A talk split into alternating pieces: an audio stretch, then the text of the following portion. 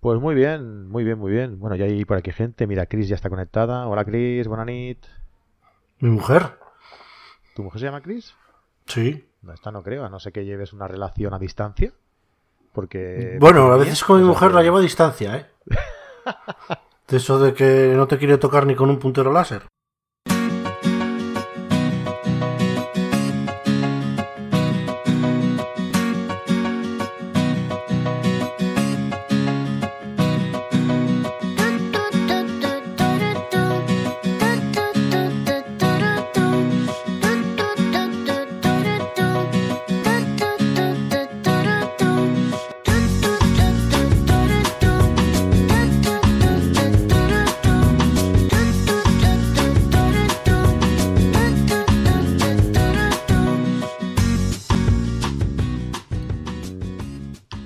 Hola, ¿qué tal? Bienvenidos a La Fotografía es lo que tiene, un podcast en el que eh, Jesús García Sutil, Jesús García Sutil, perdón, socio, eh, presentador de El Fotógrafo en el Coche. Hola Jesús, ¿qué tal estás? Bona nit. Bona nit, catalans.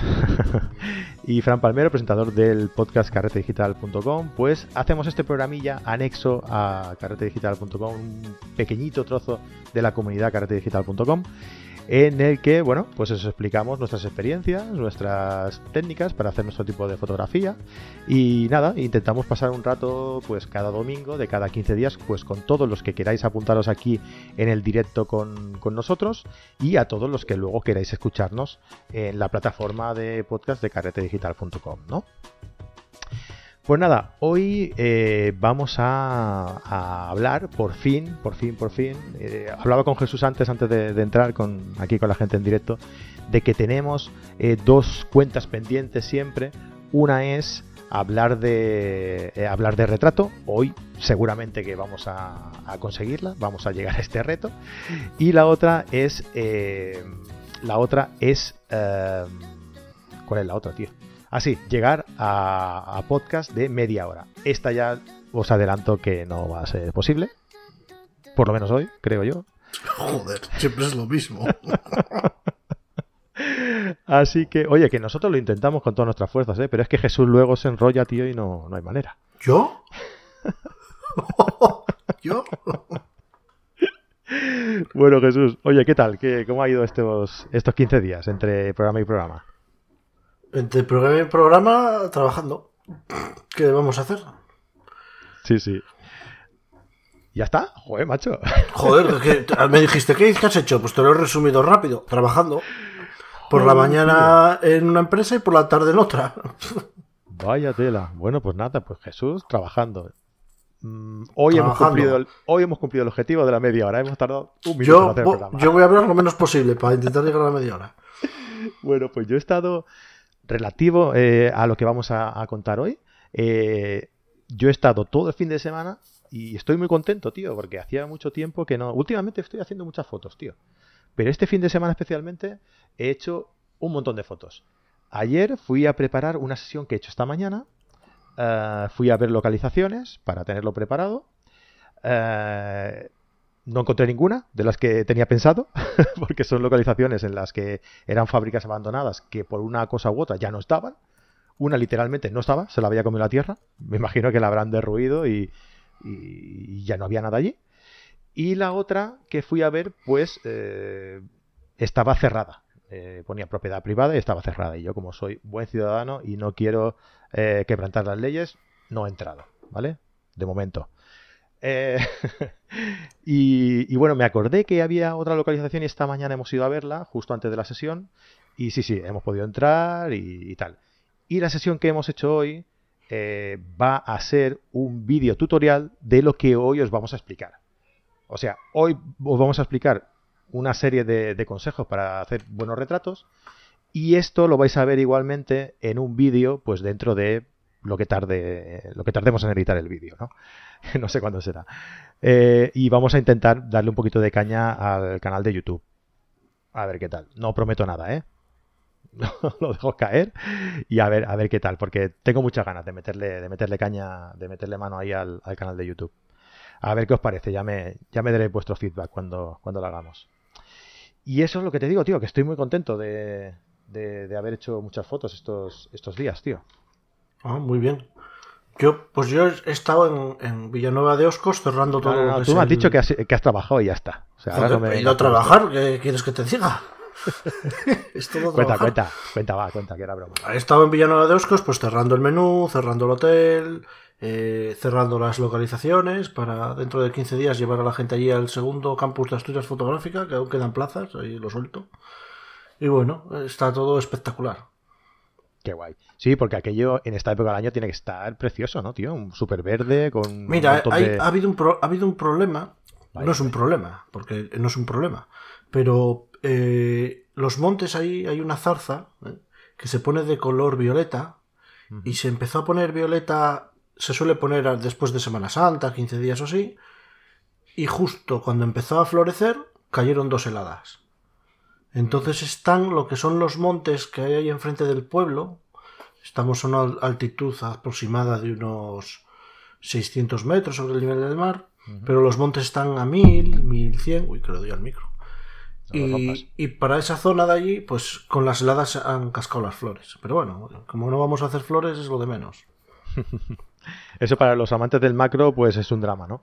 Sí, Pero mira, para estoy nosotros- planteándome hacer un curso de macro allí el año que viene, en este campus, el tercero. Pues igual incluir un curso de macro, porque es que es espectacular. Es una reserva de la biosfera. Es un sitio que hace, en el 2016, fue pueblo ejemplar de Asturias, premio príncipe de Asturias. Bueno, la zona, son tres pueblos, es lo que es la comarca. Y es que está por descubrir, sobre todo en la naturaleza está por descubrir. Eh, eh, Donde he estado con, eh, allí mirando que vamos a las localizaciones, son cuatro cascadas que hay juntas Ya del ves. río. Baja el río a tope de agua, además. Qué pasada, tío. Y luego Bueno. eso. la Oye, pues sí. experiencia Si quieres hacer uno de, de macro, habla con, habla con, con Fran Nieto. con Fran, sí. Que a- igual te llevas un 2 por 1 Habla de, de macro y habla de, de composición. O un 25 por 1 porque habla de todo. O sea, Bueno, habrá que ver. Primero vamos a sacar este delante, que ha costado lo suyo, Claro y luego sí. ya miraremos. Porque esto no es un proyecto fotográfico para ganar dinero, ni mucho menos. Esto lo que es es atraer a turismo allí, pero a turismo fotográfico, porque aquello está por descubrir, y que la gente entienda que esas zonas eh, solo van a poder vivir del turismo. Digamos que son pueblos en los que habitan ahora mismo, no pueblos, ¿vale? Porque aquello es un concejo, que son varios pueblos. En el pueblo principal igual habrá 200 personas, no creo. Creo que habrá menos de 100. Y en el conjunto de todo el concejo son 300 y pico. Y cada vez hay menos. Con lo cual, eh, yo lo que quiero hacer es una actividad que atraiga a gente y que diga a la gente, ostras, yo quiero ir allí el año que viene, un fin de semana, con mi familia y aprovecho a hacer fotos y descubro una zona que está por descubrir. Que no se han visto muchas fotos de ahí porque ya es muy difícil ir a un sitio donde las fotos no estén vistas. sí, eso es verdad. Ser original en este mundillo de la fotografía. Mucha Islandia y mucha. ¿Verdad? Y Mucho es- Dolomitas también. Sí, sí. Sí, sí, bueno, eh, que me han... A ver, antes de empezar, y ahora ya prometemos que ya empezamos, ¿eh? Eh, que me han chivado, se dice, se comenta, se rumorea, ¿vale? Que hay por aquí una persona que, que va a ir a Dolomitas con carrete. ¿Qué pasa? ¿Qué pasa, Con carrete no, voy a ir con una cámara digital. Mira que eres pesado. Con una Sony, concretamente. Mm. No, oye, que enhorabuena, tío, ¿eh? Enhorabuena porque la verdad es que, es un viaje, tío, que, vale muchísimo la pena, que como bien sabéis todos los que nos seguís, yo tengo algo dentro que, me, va, a machacar las entrañas porque no, no, no puedo ir, me, duele a horrores, pero no, no, no puedo ir. Y Jesús pues pues va a acompañar a Jorge a, a Dolomitas y la verdad es que eh, es un tándem muy, muy chulo, muy chulo, porque, bueno, pues Jorge ya lo conocéis, y, y a Jesús también, ¿no? Y, y yo creo que, que quien vaya eh, va a llevarse, va, va, va, a disfrutar de un, de, pues de un par de profesores eh, a, la, a, la, altura y, y, de un viaje de unas, eh, de unas localizaciones idílicas, eh, prácticamente. Y aparte, y aparte a Jorge ya, ya le conozco. personalmente. Sí, sí, sí. O sea que, lo dicho, ¿eh? que enhorabuena, tío, que, que vaya fichaje que hemos, que hemos hecho para el viaje. Y, nada, eh, esto lo decimos porque principal, al principio iba a ir Marco, eh, pero bueno, hay una cosilla por ahí que más adelante seguramente os explicaremos ah, y Marco no, no, va a poder ir. Y bueno, pues lo ha suplido eh, Jesús. Irá, irá Jesús a, acompañar a, Jorge y a todos los que estéis apuntados y, y, vayáis a y vayáis a ir al, viaje, ¿vale? A darles caña, a esta gente hay que darle mucha caña. Sí, que si no, no se aprende, tío. Es que se aprende así. Ahí, voy a llevar un palo, como aquí se dice, una guirada, que es un palo con un. que le clavas adelante una punta, eh, para las vacas, para cuando lo andas le das ahí plas. ¿Una qué? ¿Le clavas adelante una qué? Una guirada se llama. No, pero ¿qué, le clavas adelante, has dicho? Una punta. Ah, una punta. La cabeza de... Sí, le quitas la cabeza a la punta y dejas lo que es la punta, lo que pincha, y se lo metes en el palo. Y cuando vas con las vacas y tal, que no andan, le das con el palo y enseguida echa a andar. Pues voy a llevarme uno de esos. Vaya tela. Luego, luego nos comparan con Pérez la regula, tío. si es que no, no, es que no damos la talla, tío. Sé que, está claro que no, madre mía. ¿Y cómo se llama eso? Bueno, todavía Pérez la regula no, no enseñó la hucha.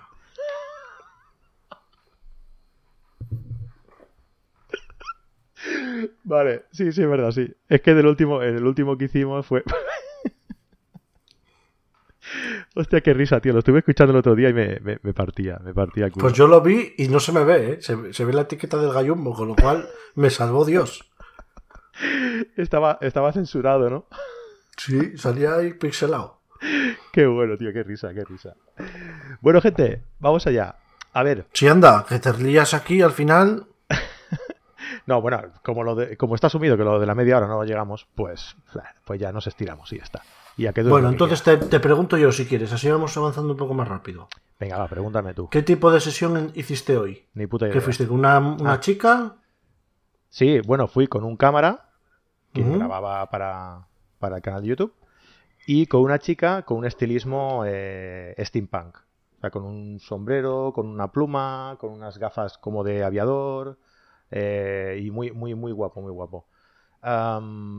hemos colgado una story en, Instagram. O sea, los que nos sigáis en Instagram lo, lo, habréis visto y los que no, pues podéis ir para allá y lo, y lo veis. Y veréis el, la zona donde hemos estado haciendo las fotos y veréis también el, la chica eh, que nos ha acompañado como modelo. Que muchas gracias desde aquí. no sé si nos escuchado o no. Vanessa Madel se llama. Madel Vane en, eh, Madel Vanessa o Madel Vane, Madel Vanessa creo que es, en Instagram. Y, espectacular. O sea, se ha comportado allí debajo del sol, porque aquí ha hecho un sol de justicia. El viernes preguntaba yo en Instagram a la gente, porque ahora me da por, hacer preguntas en Instagram. Me lo paso bien así. Eh, le preguntaba a la gente que qué harían si la lluvia les jodía la sesión, ¿no? Porque pensando que este fin de semana iba a llover y no íbamos a poder hacer la sesión hemos buscado un sitio eh, a, cubierto para poder eh, hacer la sesión sin, sin mojarnos y resulta que esta mañana ha hecho un sol de justicia y en cuanto hemos acabado la sesión, ¿vale? Hemos ido luego a tomar algo con, con unos amigos y justo, justo, justo hemos acabado de tomar algo, empezaba a caer una que no veas. O sea que hemos tenido un poco de suerte ahí, ¿no? Y nada, eh, yo quería contar aquí eh, cinco consejos para eh, conseguir una buena fotografía de retrato. ¿no? Sabéis que tenemos una serie que hemos ido hablando sobre distintos consejos para conseguir fotografías de, retrato. Pues os quería dar cinco consejos básicos hablando sobre este tipo de, fotografía. ¿no? Empiezo sin más, ¿vale? Tenía aquí una historia para contar de, como introducción, pero para ahorrarnos un poquito de tiempo voy a ir directamente a los, a los consejos, ¿vale? A ver, creo que, la primera, que el primer consejo sería, ah, como en muchas otras disciplinas de la fotografía, planificar tus fotografías. ¿Vale? Porque puede parecer muy fácil decir, venga, voy a hacer una sesión, tengo la modelo, tengo el sitio, venga, voy, hago las fotos y me voy para casa. No, no, eso no funciona así.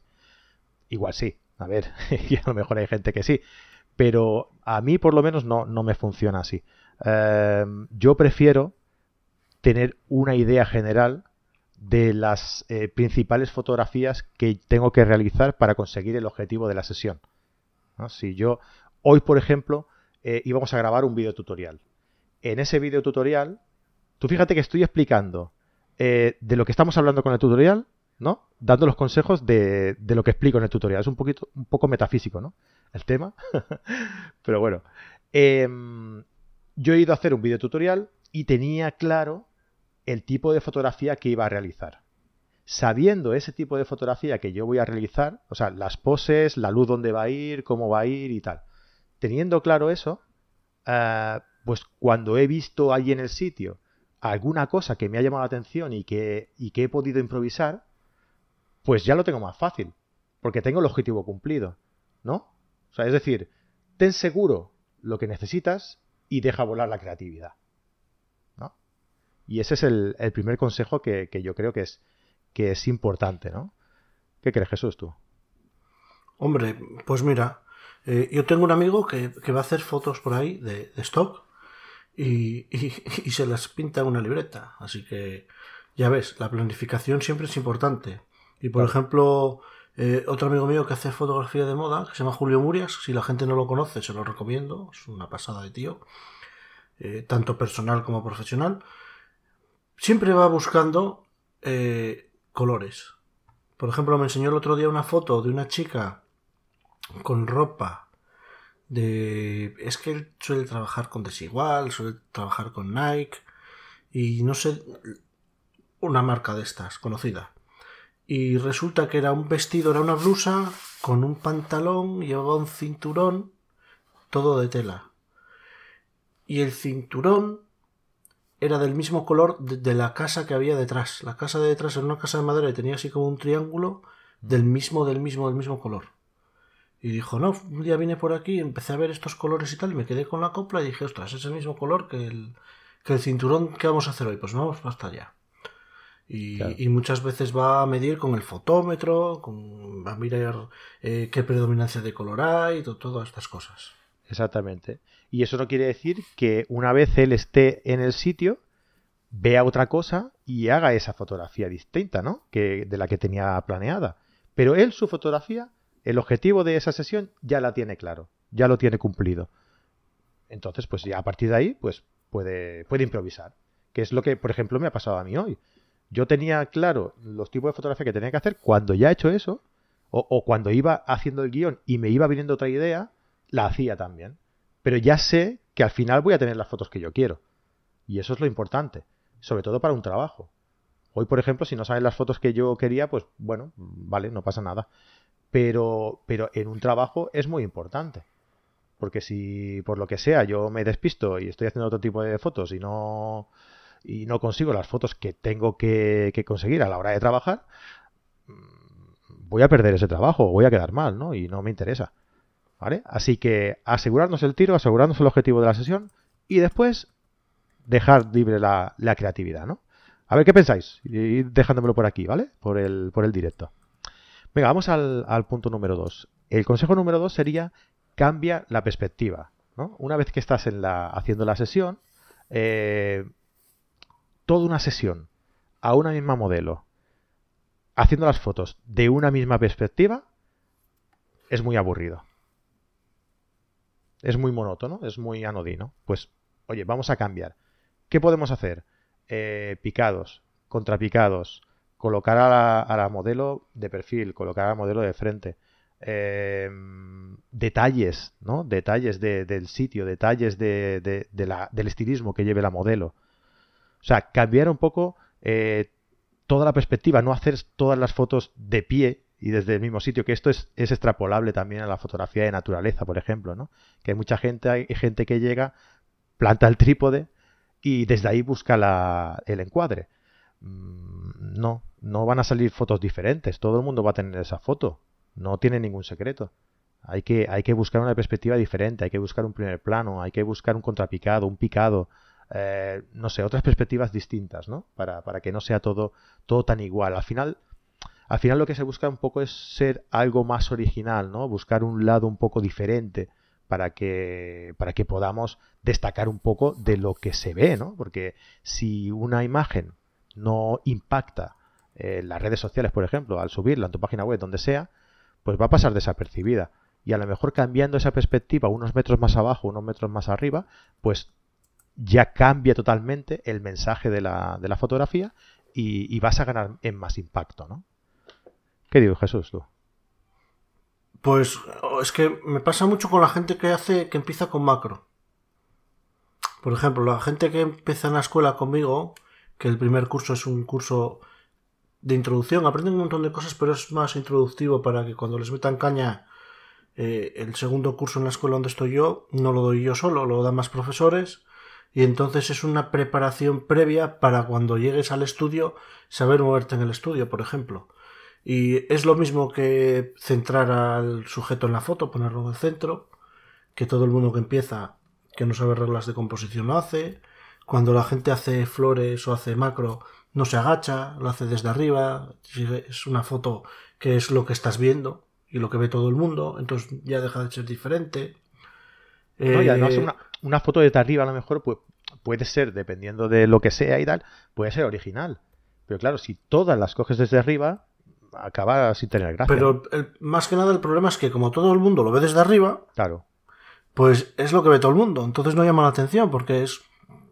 No sé cómo decirte. Es como cuando empezaron los drones. Claro, la gente quedaba flipando cuando veía una foto cenital con un dron. Pero como no lo habías visto nunca, pues esto igual. Hay que llamar la atención, pues eso, cambiando poses. Yo, por ejemplo, tengo dos aplicaciones en el móvil de poses. Porque, oye, yo sé algo de retrato, sé algo de estudio. No soy un mago en el estudio ni en el retrato, pero algo me defiendo. Entonces, para enseñarle a los chicos lo que te comentaba, dirigirlos un poco para cuando luego venga el producto profiles de Metacaña, pues sí tengo una herramienta que me va diciendo poses porque alguna vez pues te bloqueas. Claro, mi, cerebro piensa en naturaleza o fotografía nocturna, pero no piensa en tío ahí en corbata, cómo lo voy a poner y no sé qué. ¿Sabes? Sí, bueno, eso entra dentro del, primer consejo que, he dado, que es el de, el de prepararte, ¿no? El, de planificar, ¿no? Una persona que no está acostumbrada a hacer fotografía de retrato, pues si tiene una aplicación en la que le dice qué poses digamos que van a quedar mejor, pues oye, se puede basar en eso y cuando vaya adquiriendo experiencia con el tiempo, pues ya puede improvisar otro tipo de poses o, que, la, o que los hacer que los modelos interpreten eh, un, un, un, eh, un, ánimo, ¿no? O sea, una característica suya, eh, un, no sé, que estén enfadados, que estén tristes, diferentes cosas, ¿no? Pero a través de la experiencia de, de haber probado, pues algo más normal, ¿no? O más eh, preparado, como son las poses, ¿no? Mm. Bien, oye, mira, ¿qué te parece si saludamos aquí a la gente que está por aquí en directo? Mira, eh, Chris, Nugual Fotografía, Vanessa, Amadeus, Samuel Gil, Isa, Notibasi, uh, ta, ta, ta, ¿quién más por aquí? Jonzas, Miguel Flores, eh, fotógrafo en el coche, aquí un infiltrado. 60 eh, milímetros, Semelles, eh, Luis Vives, eh, Santiago, Santiago Cáceres, José Morales, nos comentaban, no sé quién era, creo que era, no, recuerdo quién, que nos escribían desde México, o sea, una pasada. Muchas gracias a todos los que estáis por aquí, muchos saludan, otros dicen que, son de macro, otros que sí, que también se preparan las sesiones. Muy bien, muy bien, muy bien, muy bien. Vamos a seguir, venga, el tercer punto. El tercer punto sería eh, utilizar la focal que más te interese, ¿vale? Para transmitir la sensación o el mensaje que prefieras, ¿no? Que, tú quieras, eh, que tú quieras mostrar, ¿no? por ejemplo, yo lo he dividido en los tres tipos de focales estándar que hay, ¿no? Que son eh, teleobjetivos, objetivos estándar y objetivos angular. los teleobjetivos como norma general lo que te crean es que, dada que tienen esa focal ah, y que esa focal lo que hace es em, que la profundidad de campo sea menor, es decir, que tengas menos campo nítido o, visto de otra forma, que tengas mucho más desenfoque en el fondo, eh, entonces lo que consigue es centrar la atención en el primer plano, es decir, en el modelo, y eso, pues desenfocar el, el fondo. Con lo que conseguimos es eso, eh, centrar ese mensaje en esa persona, en ese modelo, eh, y con el estilismo que lleve o con lo que queramos destacar de esa persona. ¿no? Además, al, desenfocar tanto el fondo, pues lo deslocalizamos, es decir, eh, no sabemos dónde está, no nos importa dónde está, no, no, queremos dar ninguna pista, no, no queremos que el espectador sepa dónde está esa persona. ¿no? Con el teleobjetivo, al desenfocar tanto el fondo, lo conseguimos, porque no damos ninguna pista. El objetivo estándar, que sería a lo mejor un 35 milímetros, el objetivo sería pues 70, 85, de ahí para arriba. Eh, espera, vamos a, vamos a, matizar una cosa. Teleobjetivo, con, con el teleobjetivo, em, haces que la profundidad de campo sea más pequeña, ¿vale? Pero también va combinado con la apertura del diafragma y con la proximidad que tú tengas eh, con el modelo, la proximidad física. Esa combinación de, esas tres, de esos tres factores consigues que el fondo esté más o menos desenfocado, ¿vale? Pero con la focal de ese objetivo prácticamente ya tienes asegurado que el fondo lo vas a tener bastante desenfocado, ¿vale? Objetivo estándar. Objetivo estándar sería un 35, 40 eh, milímetros, por ahí iría, ¿vale? Eh, con, ese, con esa focal lo que, lo que tienes es eh, más mayor encuadre, del plano. Entonces, eh, no tienes tampoco tanto desenfoque del fondo, con lo que consigues centrar eh, la atención en el modelo, pero eh, tener todo lo suficientemente nítido como para representar a ese modelo en un entorno. Ahí nos importa, nos importa que el modelo, que la persona fotografiada, esté en ese, en ese entorno, ¿no? Nos, nos, importa la historia. Queremos decir que esa persona está ahí porque detrás hay una farmacia y va a comprar no sé qué, o no, o sea, controlamos más la profundidad de campo, le damos más profundidad de campo para tener eh, más o menos nítido el, fondo, más o menos. Lo podemos desenfocar, como hemos comentado antes, con la proximidad a la persona o la apertura del diafragma, ¿no? Para desenfocarlo más o menos y darle más o menos importancia al fondo. Y el tercero, que es el que a mí más me gusta, es el objetivo angular. Digo que es el que más me gusta porque, claro, a mí me empezó a gustar mucho la. Yo empecé gustándome la, fotografía de naturaleza. Y luego fui evolucionando y me eh, acabó gustando la fotografía de retrato. Y ahora que me gusta, pues una combinación de ambas, ¿no? Esto lo explico alguna vez. Entonces, ¿qué pasa? Para captar el máximo encuadre posible, yo utilizo un angular. Y lo que busco es contrastar toda esa eh, todo ese encuadre, toda esa apertura de encuadre, eh, con, una escala, ¿no? Eh, poniendo de referencia a un modelo y comparándolo con el, con el resto del entorno. ¿no? Es como si dijéramos de engrandecer lo que es la naturaleza al lado de la pequeña figura humana. ¿no? Me gusta, me gusta esa, esa combinación, ¿no? esa mezcla. Y, y bueno, y con eso además pues me permite también enseñar mucho más el cielo, si hay nubes, llevar el punto de fuga hacia el centro de, esas nubes y darle mucho más importancia al, fondo porque vamos a tener más profundidad de campo gracias a esa focal de ese objetivo y vamos a contar una historia totalmente porque vamos a conseguir que todo esté nítido, ¿no? Vamos a meter en un entorno a ese, a ese personaje que estamos fotografiando, ¿vale? ¿Qué me dices, Jesús? ¿Estás dormido ya o qué? Ostras, casi, casi. Estaba aquí mirando una pila que tengo aquí. No, hombre, no. Hombre, todo eso que dices está muy bien. Eh, pero siempre, siempre, siempre prevalece por encima de todo la creatividad del fotógrafo. Evidentemente, claro. Si no hay creatividad, por mucho que quieras hacer, no.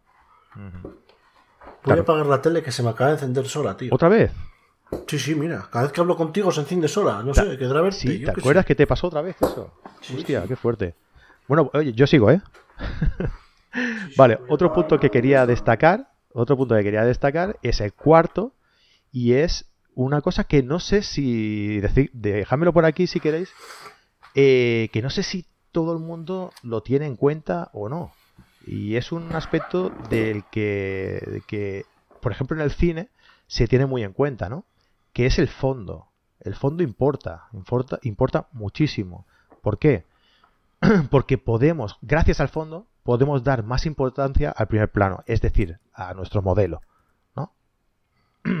El modelo, la modelo, el personaje, el objeto, lo que queráis, el primer plano.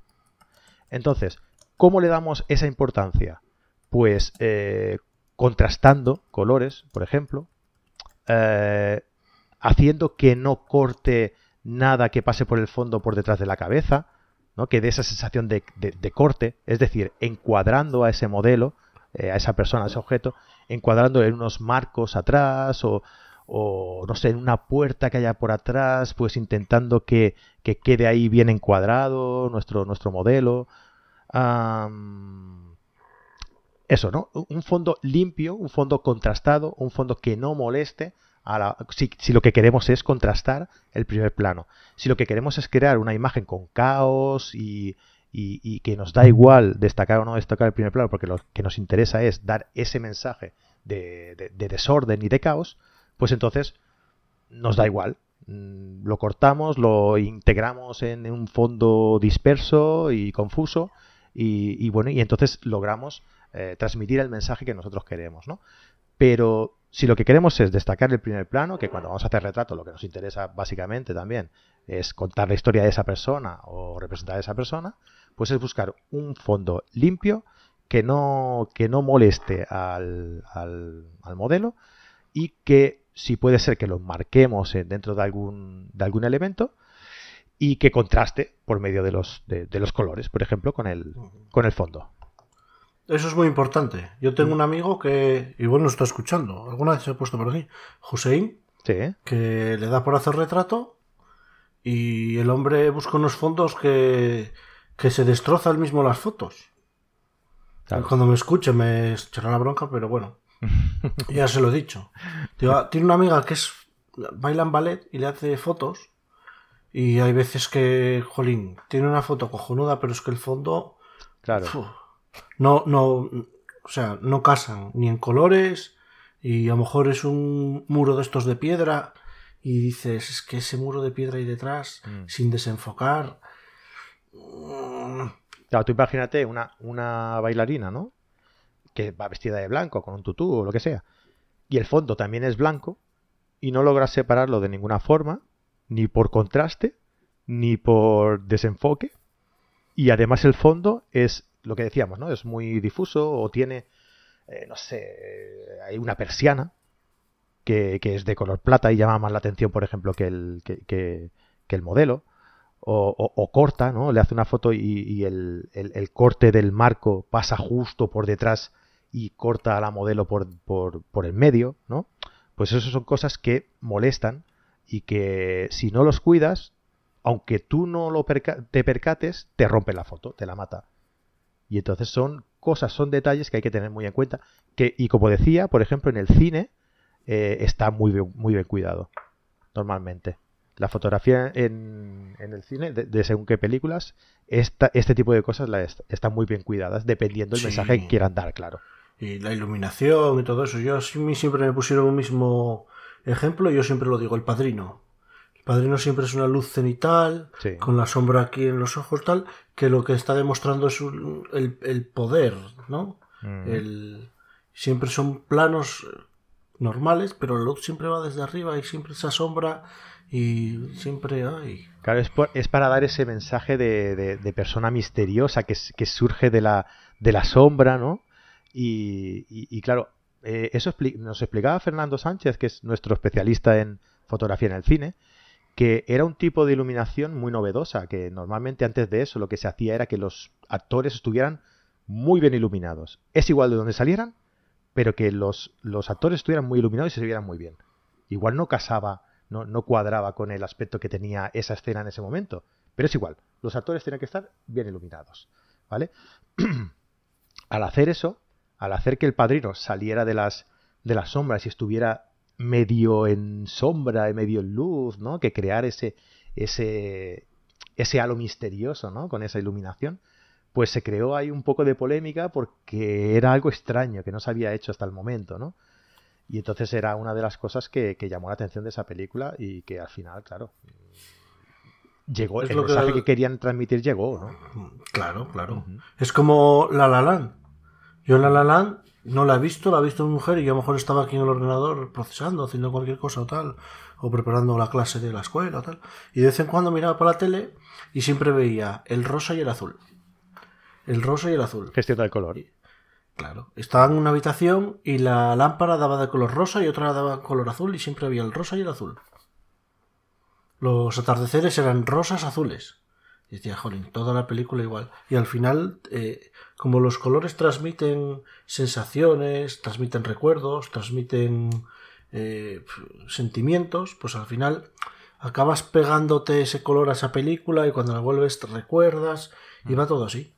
Sí, además también juega mucho con el juego de luces, ¿no? Que hay veces que para dar, para representar en, esta película, ¿eh? en la concretamente, para representar que esa persona se evade de todo lo que hay en el, en el resto del encuadre, ¿vale? Y se centra simplemente en la, en la música que está escuchando cuando el, el, protagonista, no recuerdo el nombre, toca el piano y la chica entra y se enamora, ¿no? Solo con escuchar la música se enamora. Se oscurece todo y una luz eh, ilumina el rostro de la, de la chica, ¿no? Y entonces eso te expresa, un, ¿no? Te, te enfatiza ese, ese sentimiento que, que ella está sintiendo en ese momento por él, ¿no? Y simplemente es con un cambio de luz. O sea, se apaga todo y se ilumina ella, ya está, no hay nada más. Y ya con eso te da a entender de que ella eh, ha tenido un flechato y, se ha enamorado simplemente de la, de la música, ¿no? en ese momento. O sea, que hay que tener en cuenta muchas cosas, ¿no? Pero bueno, esto ya nos hemos ido un poco. Pero el tema de fondos... elegir el día también. La hora del día a la que haces las fotos. Espera, no te, no te adelantes. ah. Eh, en esta película, Adán, eh, el tema de, los fondos está muy bien conseguido. Muy bien conseguido. En todo momento están bien encuadrados, los colores contrastan, lo que dices tú, eh, buscan el contraste entre el primer plano y el fondo, y, todo eso está muy bien estudiado y muy bien conseguido, la verdad. sobre El Padrino y sobre La La eh, hemos tratado estas dos películas, la fotografía en el cine de estas dos películas, la hemos tratado en podcast con, con Fernando Sánchez, ¿vale? Si queréis os dejo por aquí el, enlace para que los eh, en las notas del programa cuando lo publiquemos para que los para que los escuchéis porque son muy interesantes. Incluso en el del padrino tuvimos al padrino aquí en el, programa. Lo presentó él. ¿A que esto no lo sabía, Jesús? No, no, no. Pues sí, sí. Ya te lo dejaré aquí para que lo escuches y verás cómo, cómo lo presentó él. Lo presentó y lo despidió él. Mira, Amadeus nos pregunta, ¿Qué haces cuando el cliente te pide una foto con poses que no favorecen y que rompen todas las reglas de composición? ¿La tomas simplemente o tratas de convencerle de hacerla de otra manera? Vale, mira, con, Alter y Mago el otro día lo hablábamos este mismo tema, ¿no? Eh, el tipo de fotografía que tú eh, tienes como, como, proyecto personal es una cosa y el que te piden los clientes eh, es otra, ¿no? Tú tienes que centrarte en lo que te piden los clientes. Pero esto que estamos comentando hoy no es eh, una cuestión de que un cliente te pida una cosa u otra. Estos son eh, consejos, son... Eh, iba a decir normas, pero no son normas. Son algunos consejos con los que, aunque sea para ti o sea para un cliente, si tienes en cuenta, mm, les va a gustar a todo el mundo. No te va a venir un cliente y te va a decir, oye, sácame este fondo. Pues si te dice que sácame este fondo, pues tú vas a buscar la forma para que esté bien compuesta, ¿no? Y para que esa, esa fotografía esté bien hecha con ese fondo, ¿no? Me refiero, si es un fondo que es verde o, es blanco, pues oye, que la persona que estás eh, fotografiando no vaya de blanco o de un color claro, ¿no? Que vaya de un color que contraste con el fondo. Las marcas ya, ya te van a pedir eso, porque ya saben que a no ser que tú quieras dar el mensaje de fusionar esa persona, ese modelo con el fondo, eh, van a intentar contrastar, porque además a lo mejor lo que están anunciando es esa ropa. Y lo que quieren es contrastar esa ropa, que esa ropa se vea, que tu ojo se, ve, se vaya a esa zona, ¿no? Entonces yo creo que no es que los clientes te pidan una cosa eh, que tú no tengas que hacer, sino que tú te tienes que adaptar a, a que esa fotografía salga bien con los requisitos que te da el cliente. Yo creo que es un poco así, ¿no? Un poco combinación. Sí, como, como dice que, que son poses que no le favorecen, también le entiendo muchas veces. Yo, yo lo que haría sería Pero un cliente no te va a la- decir ponle esa pose y la otra pose. Un cliente te dirá, oye, yo quiero fotografías en las que destaque esta ropa, esta otra y tal, y utiliza esto, esto y lo otro. No, Vale, pero pues yo con entiendo eso haces porque, un porque combo. cuando, cuando yo hice TFCD, intercambio, Siempre había hazme la foto así y tú- lo que está diciendo eh, Amadeus, Amadeus, que, sí. no- que te das cuenta de que, de que no de que es que a ver si pones la mano así y pones el codo aquí así se te va a ver el codo más cerca de la cara o sea más cerca de la cámara va a parecer más grande y tal. Y tú por hacerle el favor eh, no sé cómo decirlo y que suene bien por hacerle el favor sentimental se la haces vale y luego ya haces tus fotos. eh, Muchos fotógrafos muchas veces saben que tienen que hacer A, B y C y luego entre A, B y C hacen sus fotos. Que luego realmente son las fotos por las que la gente va a venir a ti. Claro. Pero yo en este caso a Amadeus le, eh, sé lo que me dice porque me ha pasado más de una vez. De, ay, hazme una foto aquí en esta escalera y no sé qué, pero no ves que la escalera está sucia y te vas a sentar ahí, te vas a poner el culo hecho un Cristo y no vas a salir favorecida. Ay, pero es que a mí me hace ilusión. Pues si te hace ilusión, a mí más. Pues tras, tras, ya está. Claro. Y como no cuesta nada tampoco hacer las fotos, pues la haces, ¿no? Y ya está, no, no cuesta dinero. Sí, sí, sí, sí. No, pero eh, bueno, no sé, eh, si no tienes más que hacer esa fotografía, ¿no? Es un imperativo, que tienes que hacer esas fotografías. Oye, pues haces esas fotografías y combínalas con las tuyas y les presentas todas y luego que ellos elijan, ¿no? Pero ya te digo que lo, lo suyo es intentar eh, combinar lo que ellos te piden, ¿vale? Dentro de, de unas... eh, de- integrarlo dentro de los consejos estos que te estoy dando, que, a ver, no son consejos que yo me invente, son consejos que están demostrados que, que, que- que funcionan porque lo que hacen es destacar el primer plano, ¿no? Y yo supongo que una marca lo que quiere es destacar su producto. Y entonces les va a interesar sí o sí, ¿vale? Así que, mira, yo estuve hace poco en un trabajo que nos contrataron para hacer eh, una eh, un catálogo de una marca que tuvimos que ir a, unas granjas. Y claro era hacer eh, fotografía a una pareja dentro de unas granjas de ovejas vale tampoco no era ni el sitio más idóneo ni la luz idónea ni nada. Bueno pues y además nos trajeron a dos modelos que el chico era metro noventa y cinco y la chica era 1,60 o sea, imagínate. pues bueno, pues con esos, con esos eh, palos, pues tienes que hacerte tu, tu, tu propio, tienes que montarte tu, tu sesión, ¿no? Y a ellos te dan unas, unas directrices, o sea, ellos quieren que salgan las ovejas, que ellos dos salgan hablando, que no sé qué, pero luego tú, con esos, con esas directrices que tienes, pues te vas combinando para que la fotografía integre los, los elementos que te han pedido, pero bien compuestos, ¿no? Es como si te dicen, oye, hazme este caramelo, pero tú ya lo envuelves como quieras. Vale, pues bueno, pues yo te hago el caramelo, o sea, tú me das el caramelo, yo lo pongo aquí y el, el- el envoltorio te lo hago bonito y tal, para que tú, cuando lo tengas encima de la mesa, digas, mira, buen trabajo este chico, ¿no? Jesús. Que estoy aquí Ah. anestesiado. Joder, macho, váyatela. eh, Chris nos dice que, eh, que para cuándo otro análisis de otra peli. Eh, sí, sí, cuando esté Fernando, cuando le toque el turno a Fernando, que es pues, uno de los colaboradores que tenemos, pues hablaremos de, de otra peli. Si se os ocurre alguna peli que queráis eh, destacar por aquí, pues me la decís sin problema, ¿vale? Venga, el último punto, va. Eh, como decía Jesús, ah, la luz natural idónea. O sea, si tienes que hacer una sesión, intenta ah, hacerla siempre a primera hora del día o a última hora del día, que es cuando la luz del sol es más suave y la dirección, ¿no? la, incidencia de la luz sobre el modelo es más inclinada, no, no, está arriba del todo, eh, no está de forma cenital, que es cuando eh, entre la dureza de esa luz y la dirección consigues unas, no- unas sombras que no son eh, que son no son normales, digamos, no son cenitales, te, te la crean por debajo de la, del bigote y en las cuencas de los ojos y como la luz es muy dura te, crea unas sombras muy duras y sin detalle, ¿no? Entonces lo que hay que conseguir es eh, que el sol esté situado pues 45 grados o menos, que esa luz será más suave por, por la distancia del, del sol y que, eh, claro, al, tener otro, una calidez, ¿no? Pues la luz es más, es más cálida, es más, es más limpia y es más, eh, es más beneficiosa para, el modelo en sí, ¿no? Que tenemos que hacer una sesión y no podemos eh, hacerla a esas horas. Pues bueno, mm, hay alternativas. ¿Cuál? El flash es una de ellas. Eh, luego también podemos buscar zonas en sombra que tenga el borde de la sombra cerca para que le dé, para que el sol rebote en el suelo, que sea claro, también esa es otra, rebote y rellene las sombras que está creando, eh, pues el, eh, que el modelo esté en la, sombra, ¿no?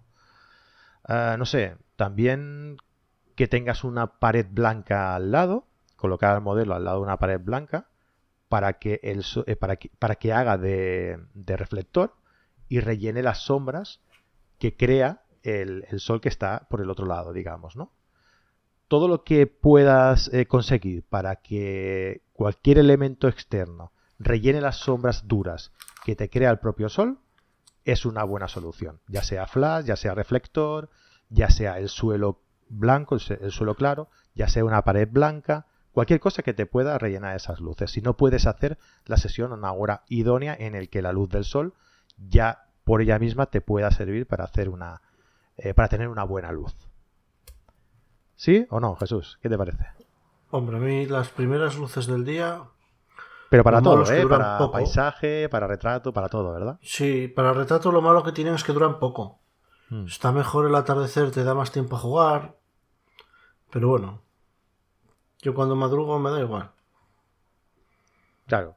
No, y además, lo bueno de estas sesiones es que te levantas pronto, acabas antes y te puedes pegar un buen almuerzo con el equipo. ¿Eh? Ah, bueno, eso siempre. El café, el bocata, eso no falla nunca. ¿Qué serían de estas sesiones, eh?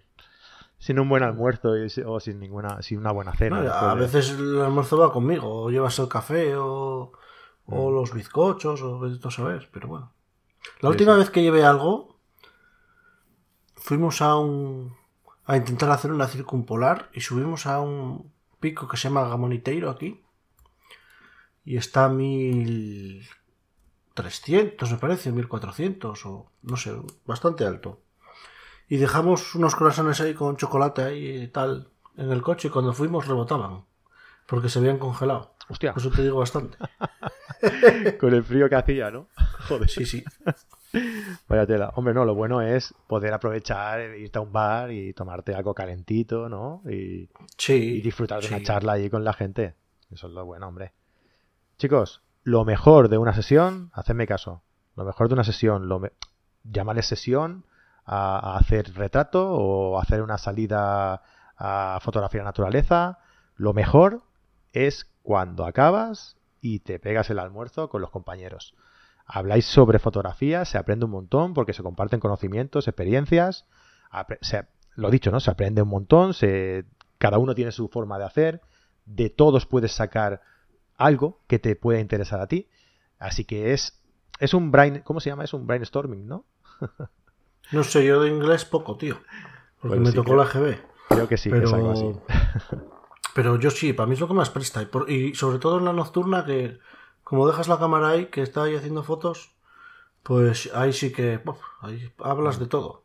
Nosotros cuando salimos por aquí siempre acabamos en un bar gasolinera que está, abierto la, está abierto las 24 horas eh, y acabamos allí siempre tomando un cacaolat calentito. y me preguntan todos si es que tengo comisión por llevarnos a todos allí. Coño, no, es que lo único que está abierto a las 3 de la mañana cuando, cuando venimos de alguna sesión, o sea que es curioso, es curioso. Bueno, pues nada, eh, por aquí cosas que nos comentan. Uh, Ah, Amadeus nos dice eh, exactamente, ah, bueno, sobre lo que hemos ido comentando, ¿no? que nos preguntaba sobre lo de la, lo de si las marcas nos proponían, ¿no? Hacer un tipo de poses y demás. Eh, Vanessa Toro, vaya tela, jajaja.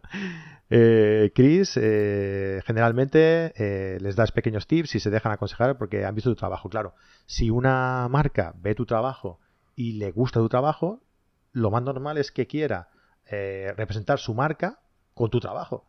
Entonces seguramente que lo que va a hacer es darte, eh, darte libertad para que tú hagas las fotografías, ¿no? Marcarte unas directrices que ellos quieren dar importancia pero mm, con tu punto de vista, que es lo que ellos han visto que les gusta de tu trabajo. ¿No? Yo creo que eso es está claro. El estilo. Mm, Tu marca personal, ¿no? Que hablábamos el otro día con, con Vicente aquí dentro de, en, el, en el podcast.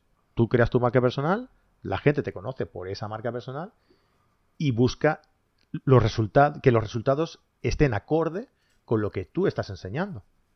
Si tú enseñas fotografías, por ejemplo tú, ponte que tú estás enseñando pues fotografías de paisaje y demás, muy bonitas, y te pide, y va alguien y te pide fotografía de interior, ¿no? Que le ilustres pues el interior de una oficina.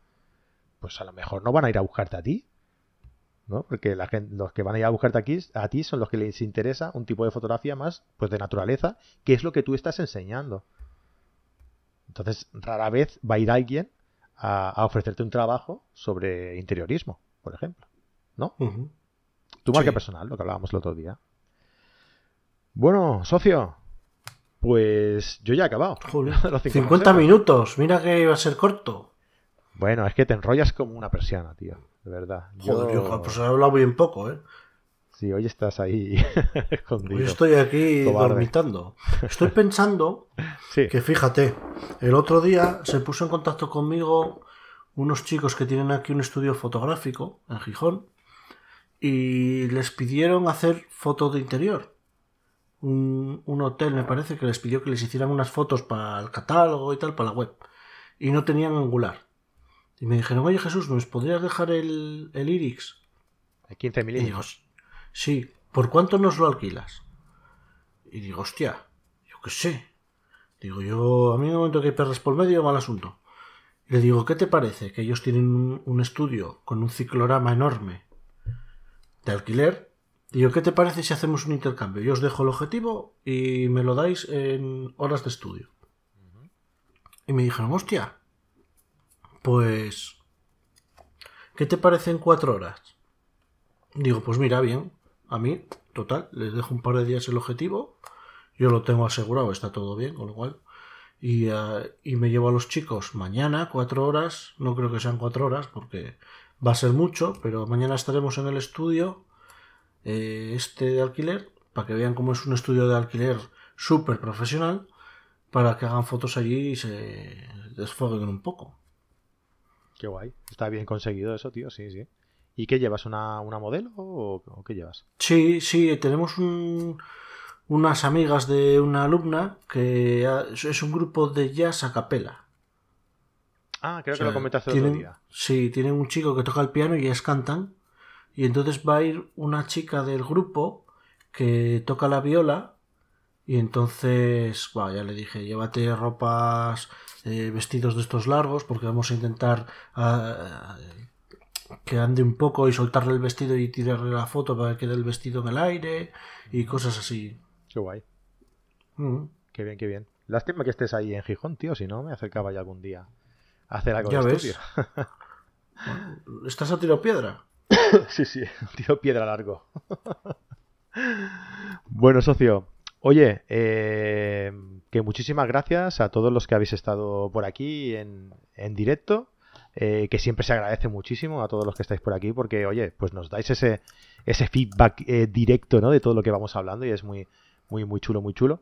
Y a todos los que luego nos escuchan o nos ven en el, en el canal de YouTube, porque recordad que esto lo hacemos en directo desde nuestro canal de YouTube de Encarrete Digital y luego lo publicamos el audio en los podcasts donde habitualmente eh, vamos publicando, ¿no? Y, y nada, que agradeceros mucho a todos los que nos seguís en directo y a todos los que nos escucháis en, luego en el audio. Y, y nada, Jesusillo, que nos vemos en 15 días, ¿no? Hostia, pues no lo sé, porque estaré en Asturias Fotográfica. Hostia, es verdad. Bueno, ya lo vamos hablando, si no ya, ya miraremos. Hombre, podemos, podemos hacerlo ahí en directo, el sábado. A ver si lo hago el sábado y metemos aquí a Jesús y a, y a Javier de la Torre. Por mí perfecto, si les dices que vas a hacer algo conmigo te van a decir que no, pero prueba. les voy a engañar, les voy a decir, vamos a hablar con Mario Rubio y tal. Sí, y saco Coño, me allí, equivoqué ¿no? de llamada. No, no, que son buenos colegas y, y seguro que, que se prestan, seguro que sí. Pues oye, me lo apunto. Me la apunto. Vale. Y, Sí, y porque ellos acaban a las 8 el taller de procesado y de 8 a 10 pues se va a cenar. Así que, mira, pues podemos hacerlo. Vale, pues genial, lo vamos, lo vamos tratando y, y a ver qué guay. Bueno, pues sí, sí, sí, me, me gusta la idea, me gusta la idea, tío. Pues socio, muchísimas, muchísima suerte con el tema de, de Asturias fotográfica, tío. Eh, que salga muy bien, que te lo mereces mucho, tío, que te lo está currando muchísimo. Gracias, socio. Lo importante es que la zona se conozca, que la gente que tiene ahí un negocio, como puede ser un restaurante, que solo hay uno, y que vaya al hotel, que solo hay uno, pues que puedan volver allí un fin de semana, desconectar de todo y disfrutar de la naturaleza y hacer muchas fotos, que hay mu- mucho para hacer fotos. Más que nada es dar a conocer la zona como hago siempre. Claro que sí, tío. Pues nada, a los que vayáis a ir a Asturias Fotográfica, que lo paséis muy bien, nos vemos en el, en el directo, cuando lo, cuando si lo hacemos. Y, nada, a todos, muchísimas gracias por estar aquí, un abrazo muy grande y nos vemos eh, mañana. Si estáis por aquí mañana, estaremos con Julián Marino, ¿vale? Venga, hasta luego, adeu, adeu. Chao.